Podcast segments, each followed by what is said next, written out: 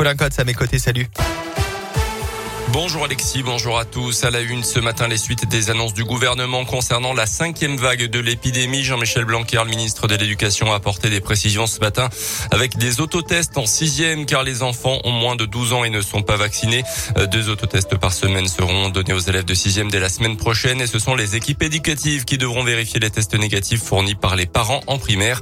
Il ne relève pas du secret médical selon le ministre qui précise qu'il y a 8890 classes fermées aujourd'hui, un chiffre encore en augmentation. En Auvergne, trois individus de 13, 15 et 18 ans interpellés mercredi soir à Clermont après avoir volé le portable et la carte bancaire d'une habitante sous la menace d'une arme blanche d'après la montagne.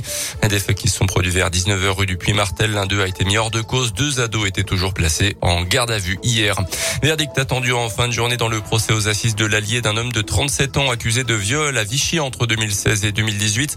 D'après la montagne, il a nié les faits reprochés tout au long de l'audience. Il est jugé depuis le milieu de la semaine. En foot, à noter hier soir en Ligue Europa, les victoires de Lyon et de Monaco. C'est fini en revanche pour Marseille éliminé de la compétition après sa défaite hier soir contre les Turcs de Galatasaray. En Ligue 1, Clermont jouera à Reims. Et puis, une nouvelle distinction pour Julien Alaphilippe, le double champion du monde de cyclisme originaire de l'Aïe remporté pour la troisième fois d'affilée le vélo d'or français. un, un, trophée décerné par le magazine Vélo Magazine pour récompenser le meilleur cycliste français de l'année 2021.